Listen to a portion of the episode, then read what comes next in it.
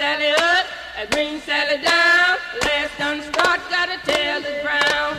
Green Sally up, a green Sally down. Last done start, got a tail that's brown. Hallo und herzlich willkommen zur sechsten Folge von Fit durch Corona heute am Ostermontag. Ich wünsche euch frohe Ostern und hoffe, ihr hattet schon mal viel Spaß beim Eiersuchen.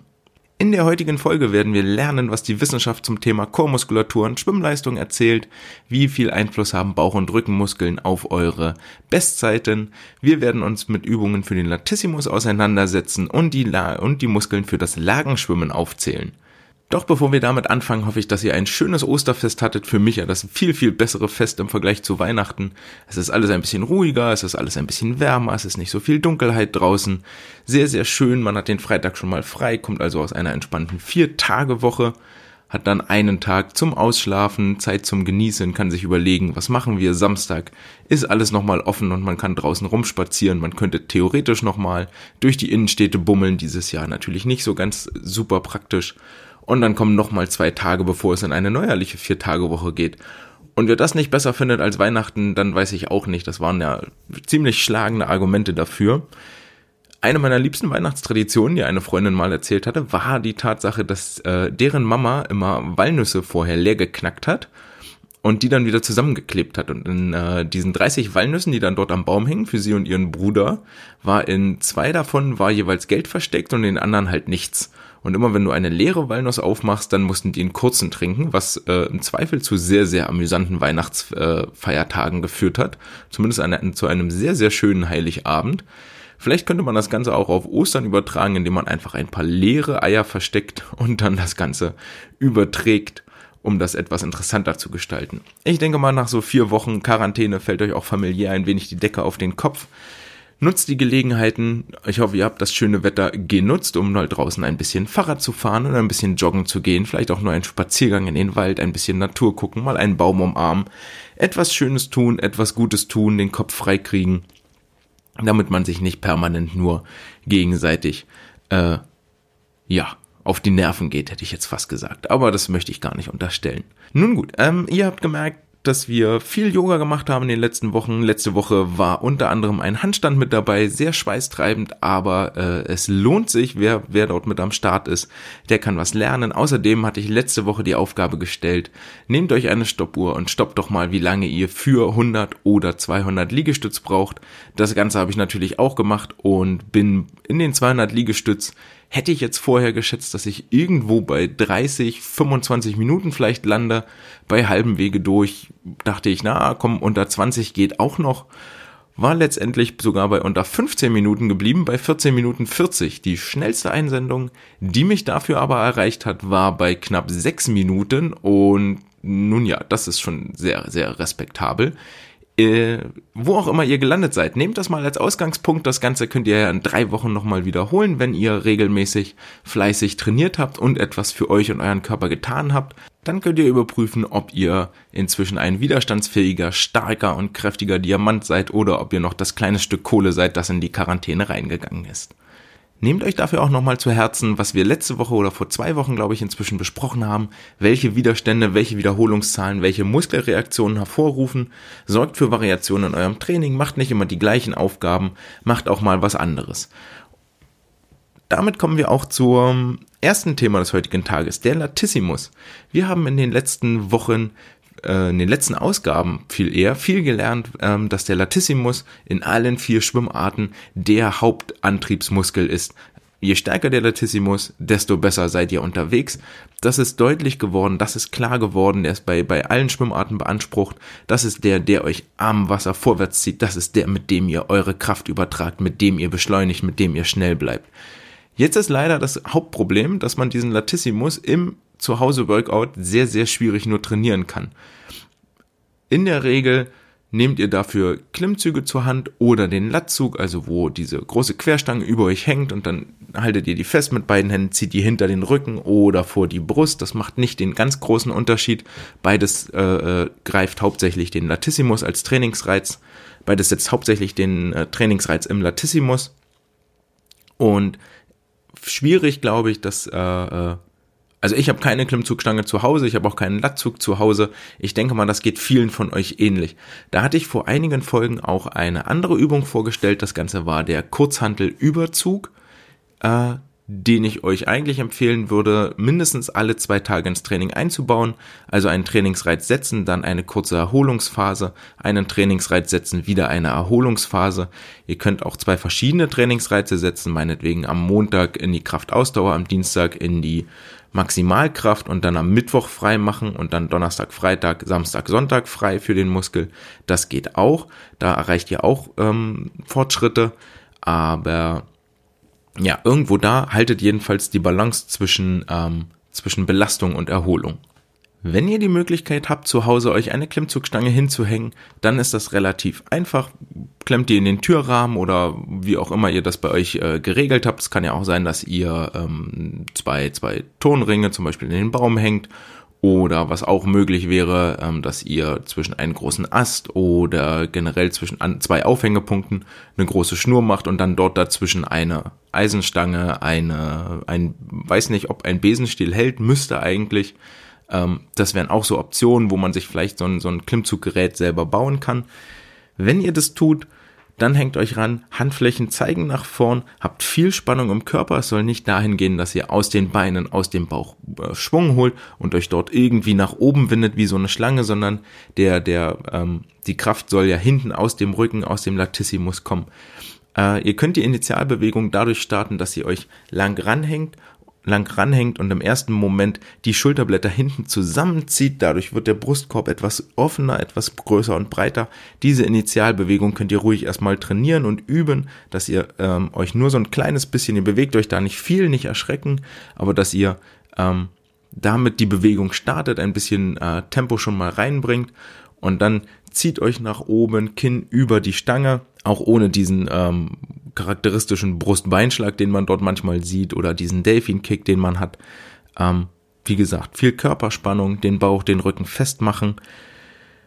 Wenn euch das zu schwierig ist und ihr nur zwei oder drei oder ein oder gar keinen schafft, dann wäre eine andere Option, dass ihr euch da vorstellt, dass ihr hochspringt über die Stange, also mit dem Kinn über die Stange und euch dann langsam so langsam wie möglich wieder runterlasst. Wieder hochspringen, wieder langsam, so langsam wie möglich runterlassen. Das wäre dann eine exzentrische Arbeitsweise. Ihr arbeitet also mit der Unterstützung der Schwerkraft, weil das Gewicht zu schwierig ist, damit ihr das alleine bewältigen könnt. Über diesen ganzen Trainingsreiz konzentrisch, exzentrisch, isometrisch werden wir morgen nochmal sprechen.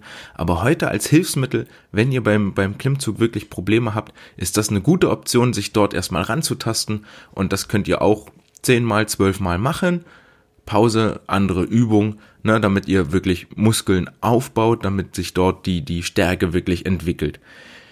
Wenn ihr andere Möglichkeiten habt, könnt ihr auch in den Schräghang gehen.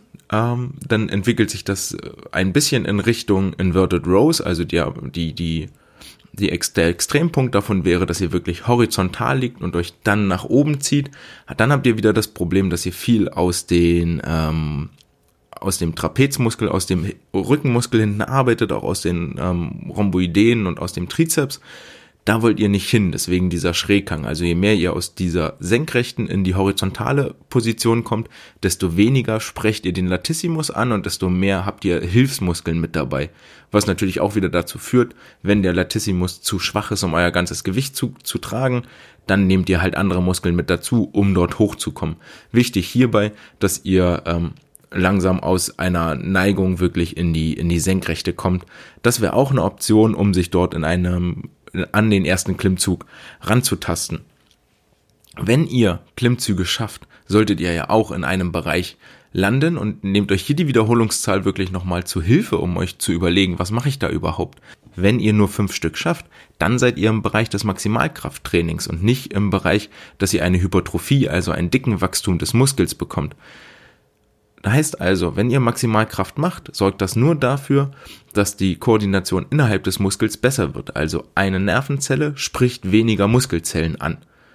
Äh, das sorgt auch dafür, dass ihr kräftiger werdet, weil ihr ähm, mehr Muskeln bewusst kontrahieren könnt. Ihr könnt also das Potenzial, was da ist, besser ausschöpfen, aber irgendwann ist dieses Potenzial ausgeschöpft und dann wollt ihr wieder mehr Muskelzellen haben. Das ist so ein Wechselspiel.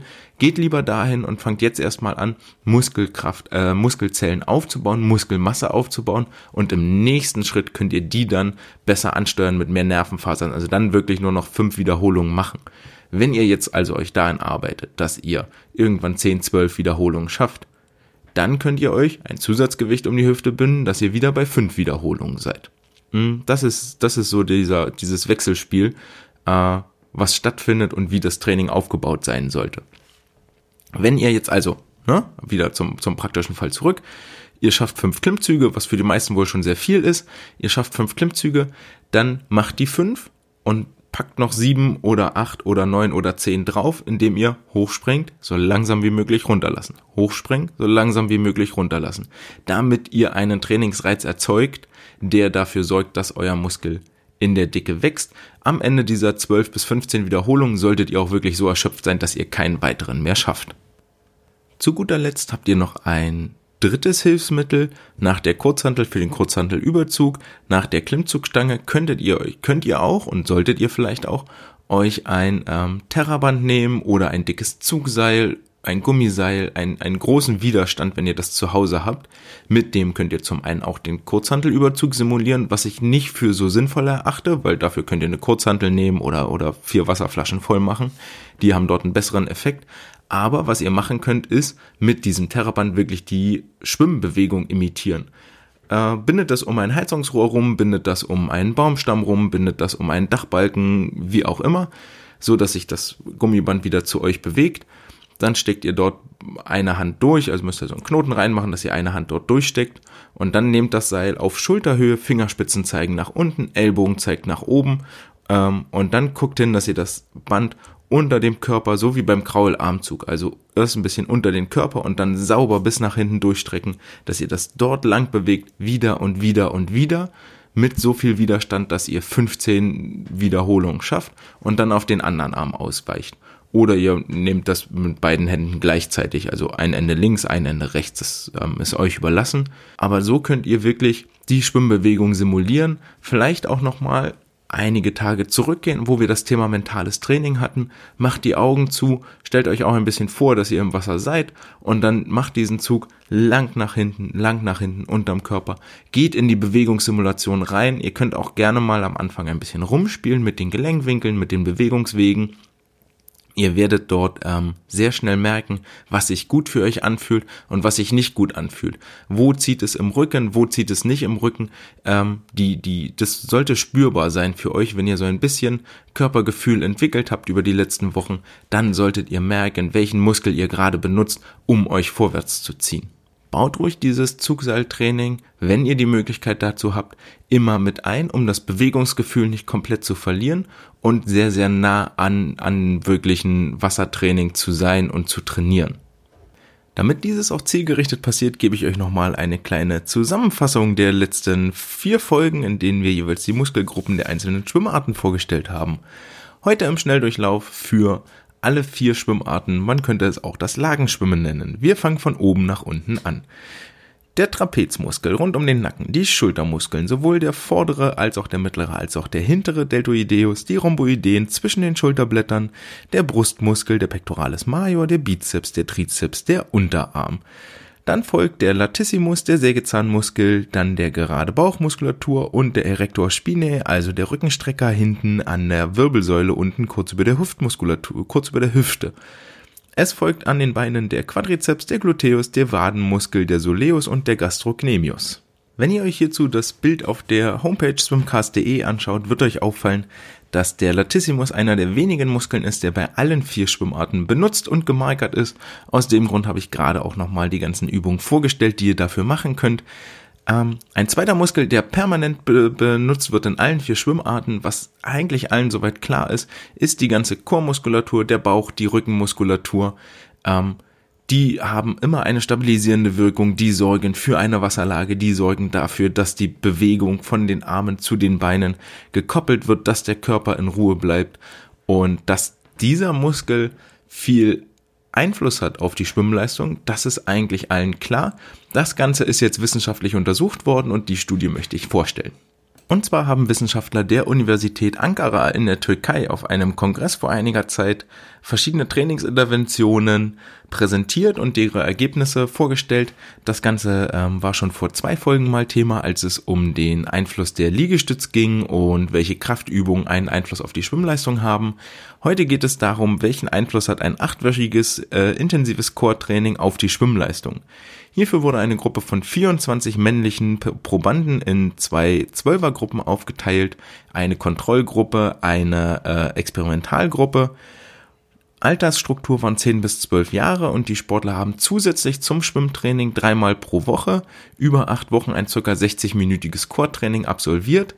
Welche Übungen dort gemacht wurden, das findet man noch in dem Paper und habe ich auch auf die ähm, auf unsere auf meine Homepage nochmal verlinkt swimcast.de. Jeweils am Dienstag, am Donnerstag und am Samstag fand für die zwölf Sportler der äh, Experimentalgruppe ein zusätzliches Bauchmuskel- und Rückenmuskeltraining statt. Das Ganze war natürlich auch gesteigert in den Intensitäten, um einen neuen Trainingsreiz zu setzen. In der ersten und zweiten Woche wurden die Übungen jeweils mit 3x15 Wiederholungen ausgeführt, in der dritten Woche 3x20 Wiederholungen und in der fünften bis achten Woche das Ganze dann in der Wiederholungszahl 4 mal 20 je Übung. Es gab immer jeweils einen Warm-up und ein, ähm, ein Cool-down hinterher. Untersucht wurde leider, finde ich, sehr schade, wirklich ausschließlich die Schwimmleistung. Also es wurde vor Beginn der Intervention einmal die 50 Meter Zeit gemessen über alle vier Schwimmarten, also im Delfinrücken, Brust und Kraulschwimmen. Wie schnell waren die Sportler jeweils? Was ist ihre Bestleistung? Und nach den acht Wochen Training wurde wieder gestoppt wie schnell sind sie die 50 Meter geschwommen. Ähm, dabei hat sich allerdings herausgestellt, dass sich zum einen beide Gruppen signifikant verbessert haben, also auch die Sportler, die nur ein Schwimmtraining durchlaufen haben, haben sich verbessert. Die Verbesserung betrug beim Kraulschwimmen für die Kontrollgruppe 8 Hundertstel, beim Rückenschwimmen waren das 14 Hundertstel, beim Delfinschwimmen 18 Hundertstel und beim Brustschwimmen waren das 13 Hundertstel. Das ist ähm, signifikant verbessert, aber schon irgendwo in einem, in einem Bereich, der, der zu erwarten ist. Wie sieht das Ganze jetzt bei der Experimentalgruppe aus? Dort haben sich die Leistungen im Kraulschwimmen um 42 Hundertstel verbessert, die Leistungen beim Rückenschwimmen um 30 Hundertstel, die Leistung im Delfinschwimmen um 46 Hundertstel und die Leistung im Brustschwimmen um 49 Hundertstel. Es ist also klar ersichtlich, dass ein zusätzliches Core-Training eine massive Leistungsverbesserung zur Folge hat. Das bleibt festzuhalten. Als Trainingsaufgabe für euch folgt daraus, nehmt Muskelübungen für eine stabile Körpermitte immer mit ins Training rein. Sowohl für den Rücken als auch für den Bauch. Immer und immer wieder. Muss vielleicht nicht eine Stunde sein, sondern wenn ihr jeden Tag 30 Minuten macht, aber ihr tut dann etwas für euer, äh, für eure Schwimmleistung.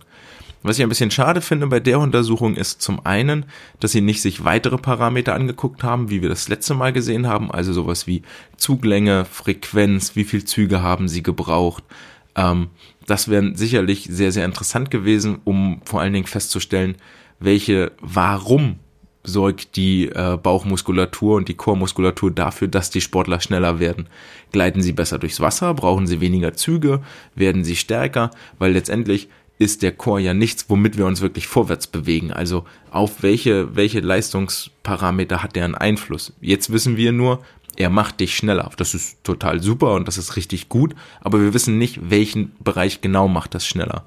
Und was ich auch, also was für die Studie spricht, was ich allerdings schwierig finde im Nachgang ist, dass die Bestleistungen in der ähm, Kontrollgruppe für Kraulschwimmen 38 Sekunden waren, in der Experimentengruppe 32 Sekunden, beim Rückenschwimmen waren es 42 zu 35 Sekunden, beim Delfinschwimmen 43 zu 35 Sekunden und beim Brustschwimmen 51 zu 39 Sekunden. Also wir reden hier über zweierlei. Zum einen nicht über Eliteathleten, zum anderen reden wir aber auch davon, dass die äh, Kontrollgruppe, die also kein Bauchtraining gemacht hat, dass die von vornherein viel, viel langsamer war. Nichtsdestotrotz müsste man eigentlich erwarten, dass eine viel, viel langsamere Trainingsgruppe oder Untersuchungsgruppe sich ja proportional viel besser verbessern kann, als welche, die schon sehr nah an ihrem Leistungsmaximum möglicherweise dran sind. Umso erstaunlicher eigentlich, dass die, die noch zusätzlich äh, Bauchtraining gemacht haben, sich nochmal viel mehr verbessert haben, auch als die, die nur ein Wassertraining hatten. Also seht ihr hier auch, dass selbst wenn ihr schon gut seid, bringt euch ein zusätzliches Core-Training nochmal einen erheblichen Schritt weiter. Nehmt das mit ins Training, äh, das ist die Zusammenfassung davon. Bauch und Rücken ist essentiell wichtig für eure Schwimmleistung. Und damit sind wir auch schon am Ende von der heutigen Episode angekommen. Ihr habt Übungen an die Hand gekriegt für den Latissimus, um den zu stärken. Ihr habt heute hoffentlich verstanden, warum ein starker Bauch und ein starker Rücken nicht nur hübsch aussieht, wenn die Sommerfigur wiederkommt, sondern euch auch in eurer Schwimmleistung hilft und dafür sorgt, dass ihr mit Edelmetall dekoriert von den nächsten Wettkämpfen wieder nach Hause kommt. Es folgt noch die Aufgabe des Tages. Die Aufgabe des Tages heute ist wieder eine nach den 200 Liegestütz, wo ihr die Stoppuhr braucht. Äh, ich fordere euch heraus, nehmt euch die Stoppuhr an die Hand, nehmt euch eine Matte, rollt die aus, entweder im Garten, in der Sonne oder zu Hause in euren vier Wänden. Ihr braucht ein bisschen Platz nach oben. Die Aufgabe lautet, wie schnell schafft ihr 100 Burpees? Das Beweisvideo für eure sicherlich unglaubliche Zeit könnt ihr gerne wieder schicken bei Instagram an fit durch Corona oder per E-Mail an andre.swimcast.de. Musikalische Unterstützung liefern euch für die Aufgabe des Tages heute eure Mütter mit dem Titel Brustschwimmen. Ich freue mich, wenn wir uns morgen wieder hören. Es war mir eine Freude und ich hoffe, ihr habt was gelernt. Bleibt gesund und fleißig. Bis morgen. Ciao. Ich seh mir gern ganz hübsch Mann, fast alle Sportevents im Fernsehen an. Ich bin da gerne live dabei. Morgens um 10 abends um 8 oder auch nachts um 2. Ich schaue Fußball, Handball, Boxen, Biathlon. Ich fiebre mit und gehe auch gerne ins Stadion. Ich mag es gern, Er mag es gern. wenn man sich misst, Wenn man sich misst. um rauszufinden, wer der Beste ist. Und dank der Technik im TV, Im TV. sieht man die Zeiten und die Weiten immer ganz genau. Doch in einer Sportart gibt's eine Disziplin, da muss ich leider immer gleich den Stecker ziehen. Brustschwimmen, Brustschwimmen. Warum in aller Welt gibt es denn Brustschwimmen? Brustschwimmen, Brustschwimmen. Da muss ich hier doch glatt von meinem Frust singen. Denn ich erkenne da keinen Sinn und keinen Zweck. Die mühen sich ab und kommen trotzdem nicht vom Fleck. Es geht, wenn ich das richtig sehe. Darum, wie kommt man schwimmend möglichst schnell von A nach B, aber dann doch auch eben nicht. Weil wenn es richtig schnell gehen sollte, wäre doch Freistil Pflicht. Da gehen also diese Sportler an den Start und wollen schnell schwimmen, außer auf die schnellste Art. Ich stell mir vor, vor, wie das wohl ist. wie das wohl ist. Wenn so ein Sportler merkt, dass was er macht, ist reiner Mist und er das Training auf sich nimmt. Auf sich nimmt. Obwohl gleich neben ihm einer viel schneller Freistil schwimmt. Und es nützt auch nichts, wenn er dann plötzlich mault. Wenn er schnell schwimmen will, wär's sinnvoll, wenn er krault. Brustschwimmen, Brustschwimmen. Was wollen die mit ihrem blöden Brustschwimmen? Brustschwimmen, Brustschwimmen. Und dann wundern die sich, kann der Zeitverlust stimmen. Und auch ich bin schon seit langem angepisst, weil ich nicht weiß, warum der Scheiß olympisch ist. Ich komm natürlich nicht umhin, dass ich gestehe, wenn ich ab und zu im Freibad bin, dass es nicht packt. Dann krieg ich Lust. Und dann schwimm ich so zum Spaß auch mal eine Runde Brust. Doch ich weiß nicht, warum die Welt es nicht versteht. Weil ich dann selber denk, dass das auch schneller geht. Natürlich dürfen Kinder gern, gern. zunächst mal Brust schwimmen, wenn sie gerade schwimmen lernen. Brustschwimmen ist ja prinzipiell, Prinzipiell. eine schöne Art zu schwimmen, nur halt nicht sehr schnell. Ich hoffe nicht, dass ich euch Brustschwimmen verderb. Ihr dürft gern schwimmen, wie ihr wollt, nur nicht als Wettbewerb.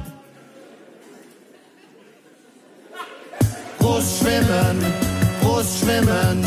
Wer um Himmels Willen schaut, kann Brustschwimmen, Brustschwimmen, Brustschwimmen. Diese Sportart muss Athleten wirklich Frust bringen. Diese Sportart ist zu Recht komplett verschrien. Und noch beknackter ist nur Rücken und Delfin.